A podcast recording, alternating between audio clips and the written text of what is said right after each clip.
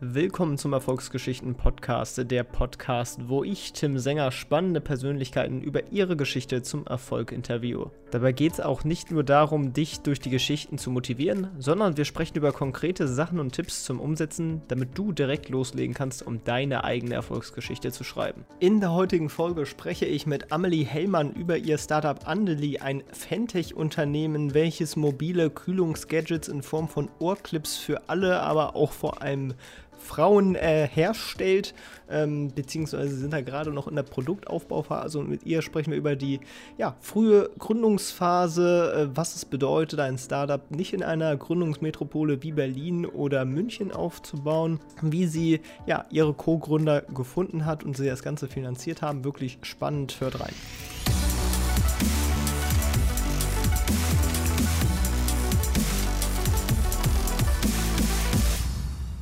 Moin Amelie, wie geht's dir? Guten Morgen Tim, äh, sehr gut. Und dir?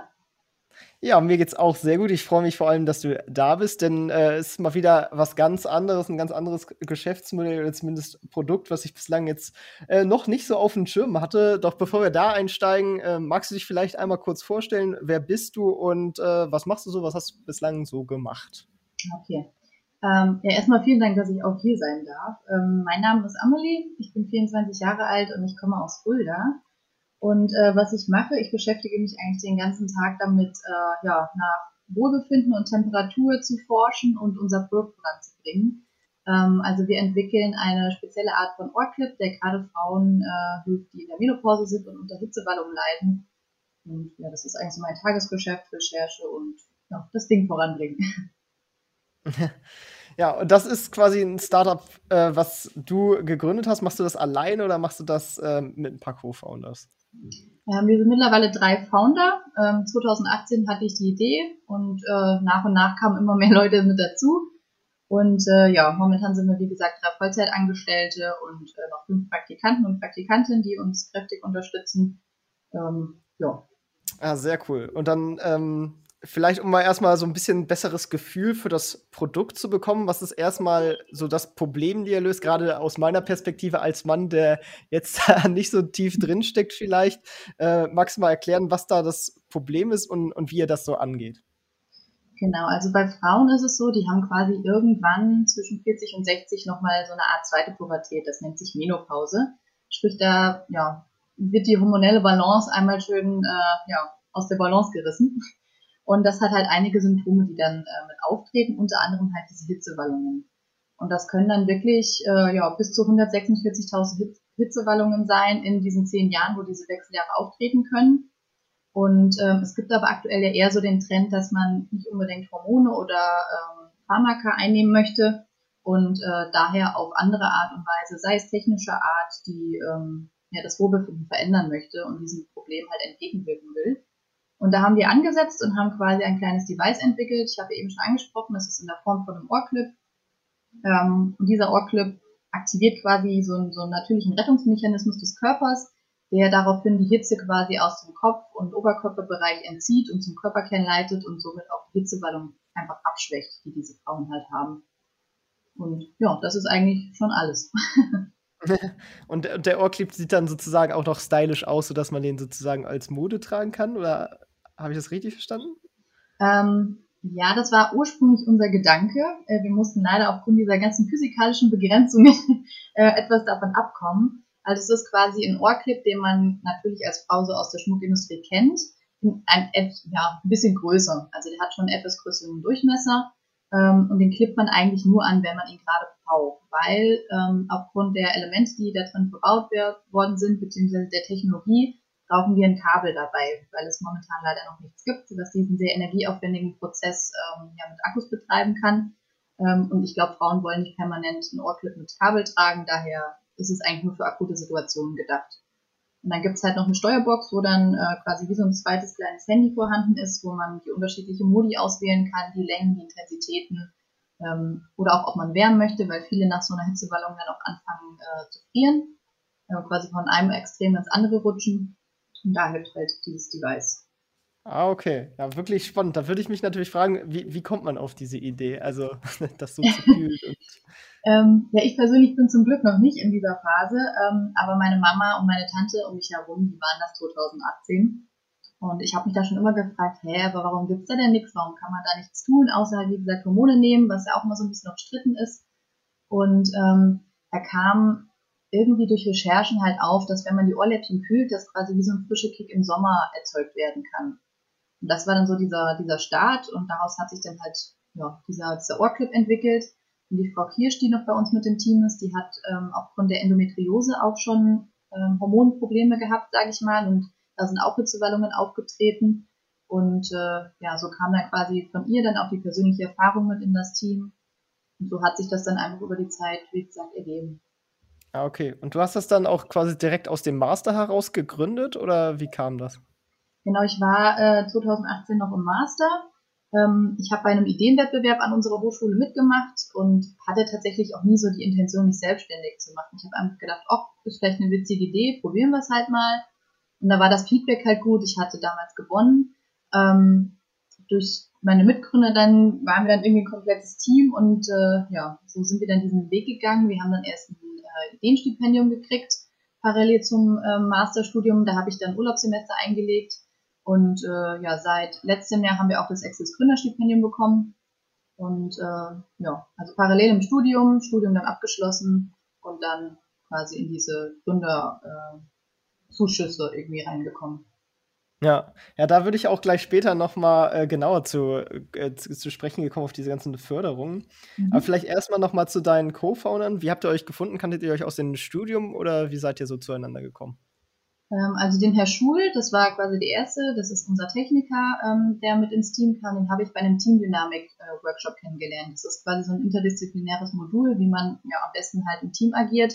Das haben wir beide gewählt, er vom, äh, von Elektrotechnik und ich aus äh, ja, der Ernährungswissenschaft. Ähm, und das war einfach Zufall, hat sich irgendwie so ergeben. Und die Frau Kirsch, ähm, muss noch mal kurz überlegen, wir kannten uns vorher schon irgendwie flüchtig. Ähm, aber durch den Herr Schul, die waren dann auch enger befreundet, kam das dann auch irgendwie. also war auch nicht geplant. Es hat sich alles irgendwie so ergeben. Aber wir waren alle irgendwie in diesem Hochschulkontext schon mal. Okay. Da sind uns dort irgendwie über den Weg gelaufen, sagen wir so.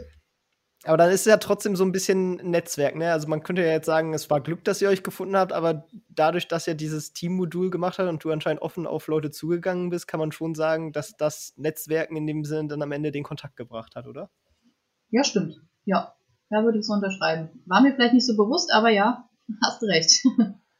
Ja, weil das ist ja so eine Sache, weil, man könnte ja da hingehen und sagen, ja, äh, das ist ja alles Glück so, ne? Ich, ich würde ja bei mir niemanden finden, aber dann ist es natürlich auch einfach eine, eine Sache. Klar hat man natürlich mehr Glück, dass man schneller jemanden findet oder weniger schnell, aber am Ende, um halt gerade äh, Co-Founder aus anderen Bereichen zu finden, macht es ja dann doch Sinn, auf diverse, vor allem interdisziplinäre Netzwerkveranstaltungen zu gehen, um halt eben äh, Leute zu finden, mit denen man potenziell zusammenarbeiten könnte. Ja, das stimmt. Also der Ideenwettbewerb war, ähm, war das schon vor, vor dem Workshop? Nee, der war mitten in diesem Workshop, genau. Ich war schon in diesem Workshop drin und dann kam jetzt dieser Ideenwettbewerb. Also es war, wie gesagt, von Anfang an nicht geplant, dass da irgendwie was draus wird. Und das hat sich erst im Laufe dieses Moduls halt ergeben. Deswegen würde ich jetzt nicht sagen, dass ich mit Intention dort reingegangen bin, weil die Idee war noch nicht vorhanden. Aber hat sich auf jeden Fall in der Zeit so entwickelt, ja. Okay, und äh, ihr seid jetzt sozusagen noch in der Produktphase. Ihr optimiert gerade das Produkt und ähm, es ist noch nicht auf dem Markt zu kaufen, oder? Genau, ähm, wir hoffen, dass wir dieses Jahr das Ganze fertigstellen können. Ähm, wir haben jetzt natürlich immer in Kooperation mit der Zielgruppe auch das Design überarbeitet, neue Features reingebracht, ähm, einfach geguckt, okay, welche Intensitäten werden denn gebraucht, welche Längen und das hat halt unglaublich viel Zeit gekostet. Das hätten wir jetzt ähm, eher nicht so gedacht, aber gut, so ist es halt, ne? Ähm, deswegen, wir hoffen, August haben wir so angepeilt, dass das dann alles fertig ist, ähm, dass die CE-Zertifizierung dann abgeschlossen ist und so weiter und so fort. Und ähm, ja, wir drücken die Daumen, dass es so klappt, weil durch Corona hat sich irgendwie einiges an unseren Lieferungen verzögert und auch das Design und ja, hat alles länger gedauert, aber so ist es ja immer. Okay, also kann man darauf hoffen, dass man das dann dieses Jahr auch schon erwerben kann. Ja, genau. Sehr cool. Ja, und ähm, bislang äh, finanziert ja das dann auch aus diesen Förderungen oder habt ihr tatsächlich auch schon ein richtiges Funding aufgenommen?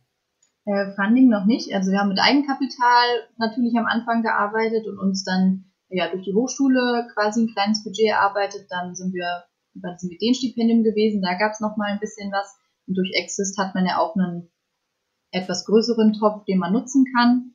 Ähm, aber wir sind auf jeden Fall in der Vorbereitung, beziehungsweise sind eigentlich stetig auf der Suche nach Investoren und Investorinnen und ja, hoffen natürlich, dass sich da irgendwas ergibt. Okay, ja. Ja, vielleicht steigen wir dann am besten mal ein bisschen in das Thema Finanzierung rein. Ähm, mhm.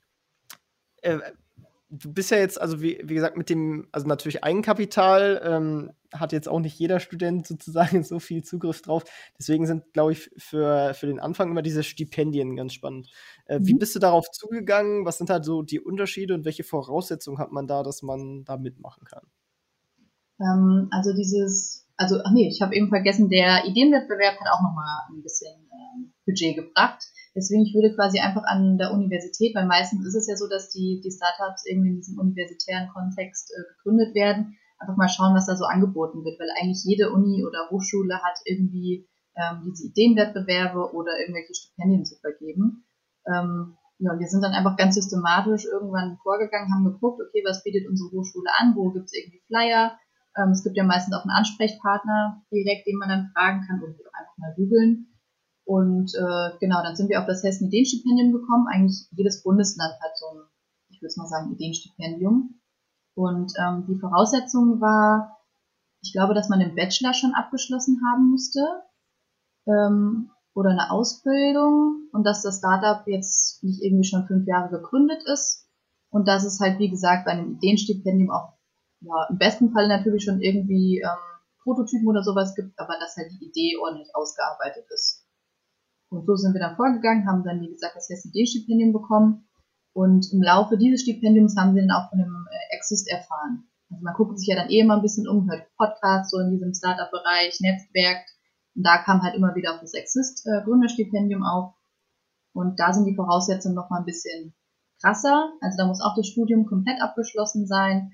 Ähm, man muss eine ordentliche, es ist eigentlich schon fast so eine Art Businessplan vorlegen, der halt die Innovation auch wirklich gut darstellt und den Markt gut abgrast, äh, sage ich mal. Und ähm, ja, das hat halt ein bisschen Aufwand gekostet, das alles vorzubereiten, aber ja, hat sich ja letzten Endes gelohnt. Genau, und dann bekommt man bei Exist, ist glaube ich, ist es ein Jahr lang oder so, äh, und dann bekommt man eine gewisse Summe quasi monatlich ausgezahlt. Oder wie, wie läuft das ab? Also was bekommt man dafür? Genau, also Exist, es gibt einmal das Gründerstipendium und einen großen, das ist das Forschungs-, der, der Forschungstransfer. Wie gesagt, wir haben das Gründerstipendium, das geht für ein Jahr und da kriegt man ein Budget zur Seite gestellt und quasi ein minimales äh, Gehalt ausgezahlt. Sprich, dass man nicht halt parallel noch irgendwie sich Jobs suchen muss, um irgendwie den Lebensunterhalt zu finanzieren. Das ist halt sehr gut und das kleine Budget, was man äh, zur Verfügung gestellt hat, das kann man natürlich auch optimal für die Entwicklung, für Beratungsgespräche mit Steuerberater, Rechtsanwalt oder sowas nutzen. Und dadurch, dass das auch immer gekoppelt mit einer Uni oder einer Hochschule ist, ist man halt auch sehr gut dann in diese Institution eingebunden. Wir haben zum Beispiel die Praktikanten und Praktikantinnen ähm, zu 90 Prozent dann über diese Kommunikation beziehungsweise Kopplung gefunden. Und das ist halt auch echt super. Ähm, das Forschungstransfer, das, ich glaube, das sind sechs- oder siebenstellige Summen, ähm, aber das geht über zwei Jahre und da muss es auch wirklich ein komplett neues Forschungsgebiet sein. Ähm, also ich glaube, man braucht auch einen Doktortitel. Ich weiß es nicht. Also man muss auf jeden Fall ein gutes Netzwerk haben mit erfahrenen Leuten.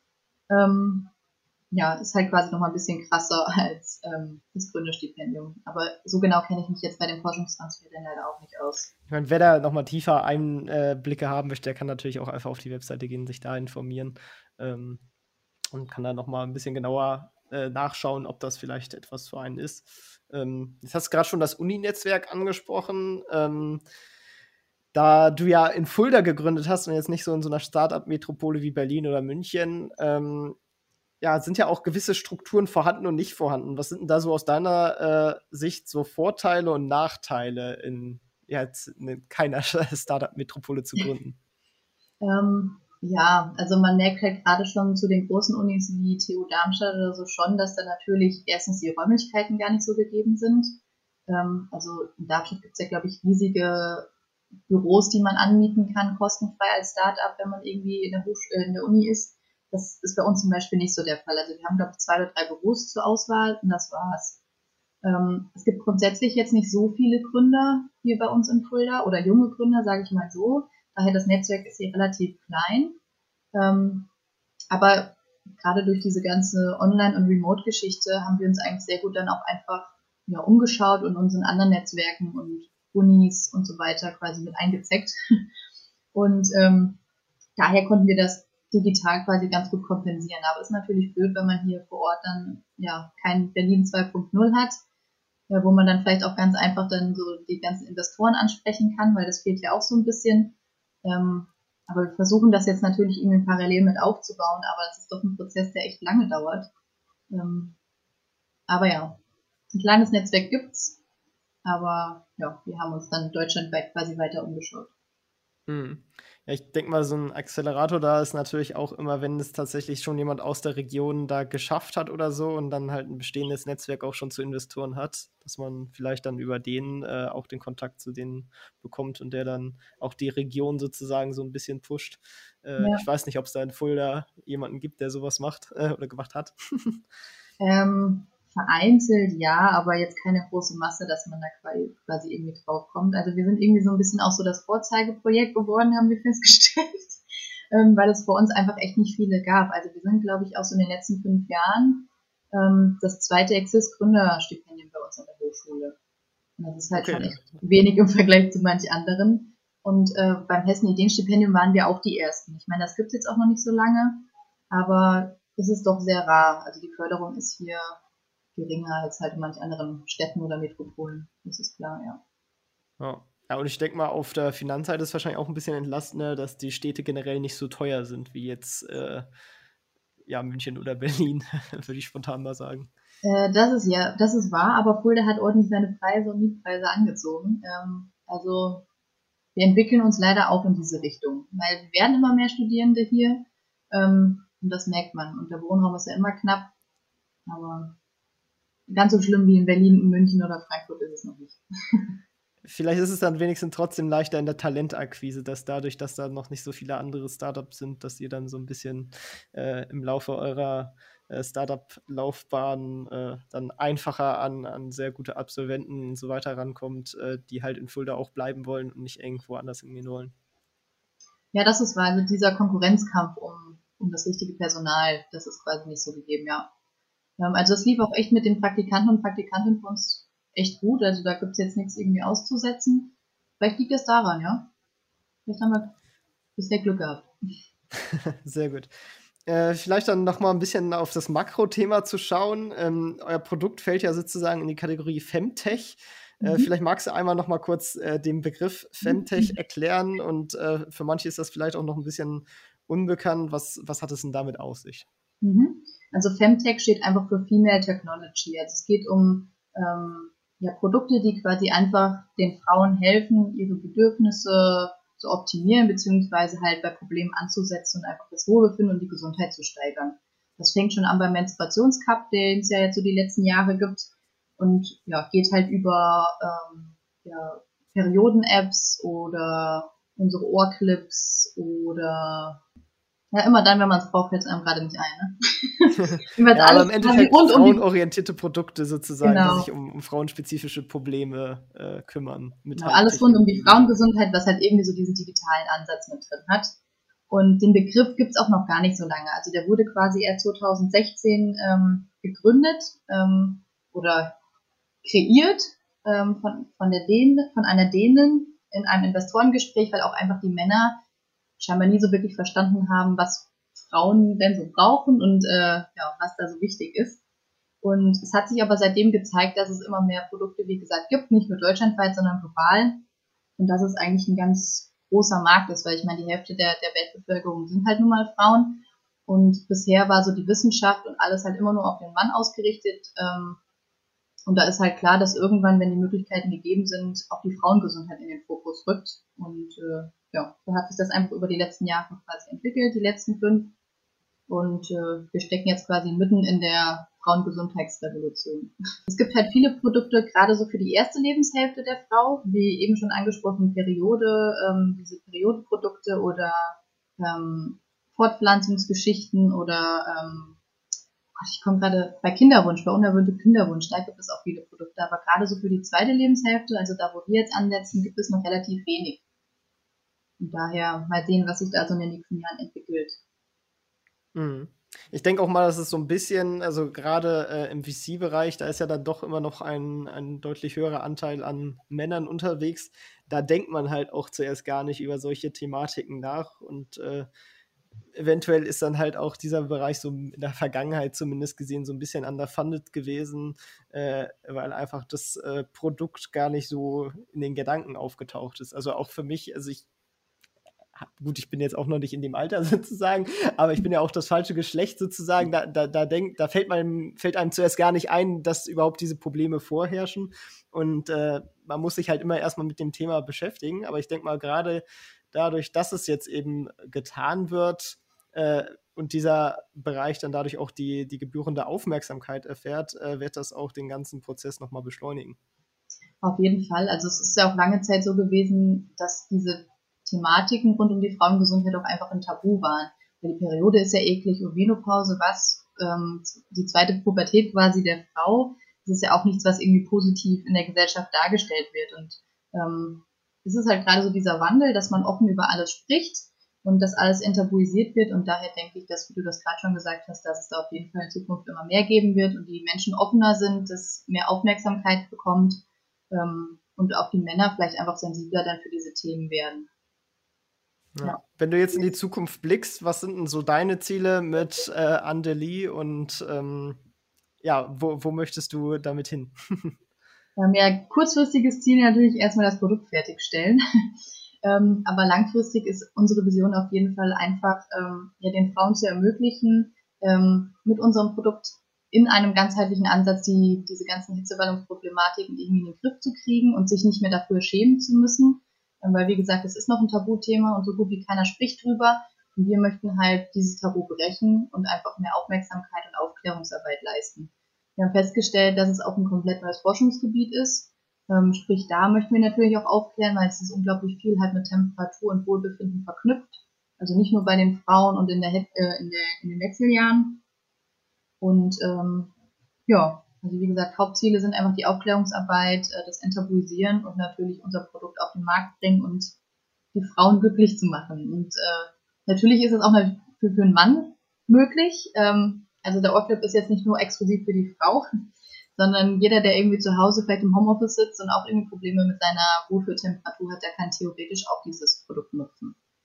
Wie, wie, funktioniert das denn? Also, ähm, sprich, wenn, wenn du da am Ohr kühlst, dann löst das einen Mechanismus aus, dass dadurch der, der gesamte Körper gekühlt wird? Oder wie funktioniert das genau? Ähm, also, um vorweg zu sagen, wir kühlen jetzt nicht die Körperkerntemperatur herunter. Also, das geht über die Fläche der Ohrläppchen nicht. Ähm, wir erzeugen quasi einfach nur ein ja, abgekühltes äh, Gefühl im Körper. Das kann man zum Beispiel vergleichen mit im Sommer, es ist unglaublich warm draußen und man trinkt ein kaltes Glas mit Cola oder sowas, wo Eiswürfel und sowas drin sind. Das gibt dann ja auch irgendwie so einen Wohlbefindenskick, obwohl man jetzt die Körperkerntemperatur nicht ähm, verringert. Das vielleicht erstmal vorweg. Ähm, aber wir, kühl, ähm, wir spielen quasi einfach über die Ohrläppchen eine kalte Umgebung vor. Und da denkt der Körper, oh, ich muss meinen Körperkern schützen, weil die inneren Organe sind ja so das, das Hauptthema, äh, worum sich der Körper kümmert. Und daraufhin werden die peripheren Blutgefäße ähm, ja, zusammengezogen und die ganze Wärme wird quasi vom Kopf und dem Dekolleté, wo diese Hitzewallung halt auftritt, wieder zurück in den Körperkern geleitet. Und dadurch wird quasi einfach die Wärme umgelenkt, würde ich mal so sagen, und man fühlt sich besser. Und dieses Hitzeempfinden ist halt im Oberkörper nicht mehr so präsent. Und das ist quasi dieser Rettungsmechanismus, den wir nutzen. Wir arbeiten einfach mit den Thermorezeptoren am Ohrläppchen und aktivieren quasi dieses System. Ja, wirklich spannend und eine coole Lösung. Dann eine beliebte Frage, die ich immer stelle, ist, äh, wenn du ein Buch empfehlen müsstest für unsere Hörer, welches wäre das? Vielleicht eins, was dich selber inspiriert hat oder so? Oder welches, wo du auch einfach nur denkst, dass das jeder gelesen haben sollte? Ähm, Buch jetzt tatsächlich direkt nicht, weil ich bin ein unglaublicher Podcast-Fan ähm, und ein Blinkist-Fan. Ähm, daher, ich würde, also mir hat unglaublich der Podcast Baby Got Business geholfen. Ähm, das ist quasi so ein Frauen-Empower-Podcast, der sich halt, wie schon im Wort steckt, ähm, ja, Unternehmertum irgendwie kümmert und natürlich auch andere Themen. Und das war irgendwie für mich unglaublich interessant, ähm, weil da wirklich alle Themen auch von Finanzierung, Universität, selbstständig machen, wie kann ich als Frau selbstständig machen, wenn doch Thema Familie und also was ansteht, das fand ich sehr interessant. Ähm, und ich hatte ein, ein Interview, was mir irgendwie unglaublich weitergeholfen hat. Das war bei Erklär mir die Welt. Ähm, jetzt weiß ich leider den, das war ein VC, der in diesem Interview alles äh, ja, beantwortet hat und darüber gesprochen hat. Ähm, ich kann gerne nochmal das aussuchen, mir den Link zukommen lassen, dass du den mit veröffentlichen kannst, aber mir fällt leider gerade der Name nicht ein. Ja, das wäre super. Dann packe ich nämlich den Podcast und äh, das Artikel findet ihr dann in den Shownotes äh, verlinkt, dann könnt ihr da ja. auch mal raufschauen. Genau. Super. Ja, ich bin auch äh, zumindest mehr, mehr der Podcast-Fan. In letzter Zeit habe ich es aber wieder endlich mal geschafft zu lesen, weil ich bin immer nicht zum Lesen gekommen. Auch wenn ich hier einen Stapel Bücher liegen habe, komme ich da nicht hinterher. Mhm. Podcasts sind, finde ich, irgendwie, kann man leichter mal so zwischendurch äh, beim Fahrradfahren oder sonst so oder beim Laufen gehen anmachen. Da komme ich dann auch eher voran. ja, das stimmt. Ja, und auch äh, sehr interessant, immer wenn du unseren Hörern einen Ratschlag geben möchtest, wie sie vorankommen. Welcher wäre das? Ähm, einfach machen. Das klingt immer so einfach, ähm, aber wirklich einfach, wenn man eine Idee hat oder von irgendwas fasziniert ist, einfach loslegen. Ähm, man kann eigentlich letzten Endes nicht scheitern, man gewinnt immer irgendwie, wenn es nur Erfahrungswerte sind, äh, dazu. Und so habe ich eigentlich auch gestartet und es hat sich doch zum Positiven entwickelt. Ähm, es gibt immer Situationen, wo man denkt, oh Gott, ich habe keine Lust mehr, es läuft irgendwie alles blöd und man kommt gefühlt nicht voran. Ähm, aber das stimmt eigentlich nicht. Also es ist immer irgendwie was und man sagt ja immer, nach sieben Neins kommt ein Ja. Also nach sieben blöden Situationen kommt auch irgendwann wieder der Sonnenschein und so ist es. Also wirklich einfach machen, jede Chance ergreifen. Man muss natürlich auch ähm, intrinsisch da irgendwie motiviert sein und sich einfach umschauen, wie du schon gesagt hast, am Anfang mit den Netzwerken und umschauen und äh, recherchieren und weiterbilden mit Podcastbüchern und all sowas. Aber wenn diese Faszination halt wirklich gegeben ist für ein Produkt oder für ein bestimmtes Forschungsgebiet dann einfach nicht aufgeben und weitermachen. Ähm, Stipendien sind eigentlich für alles immer eine gute Lösung, weil man da auch in, quasi in so einer Safe Zone ist, weil es gibt immer irgendwelche Weiterbildungen oder Workshops oder auch nochmal Netzwerke, die man nutzen kann. Ähm, und natürlich auch die finanziellen Geschichten, die damit dranhängen. Von daher ja, nicht unterkriegen lassen und einfach weitermachen. Das waren noch äh, schöne abschließende Worte. Ich danke dir herzlich, dass du im Podcast warst und äh, wünsche dir ganz viel äh, Erfolg bei deinem Projekt. Sehr gerne, hat mich sehr gefreut und Spaß gemacht. Und äh, ja, vielen Dank. ciao, ciao. Ciao. Das war's auch schon mit dieser Folge vom Erfolgsgeschichten Podcast. Alle angesprochenen Links findest du in den Shownotes und auf erfolgsgeschichten.org. Wenn dir die Folge gefallen hat, dann hinterlasse gerne eine Bewertung auf iTunes und Co. Wir hören uns dann in der nächsten Folge wieder und denk dran, nur durch Taten kommt man zum Erfolg. Also, leg los!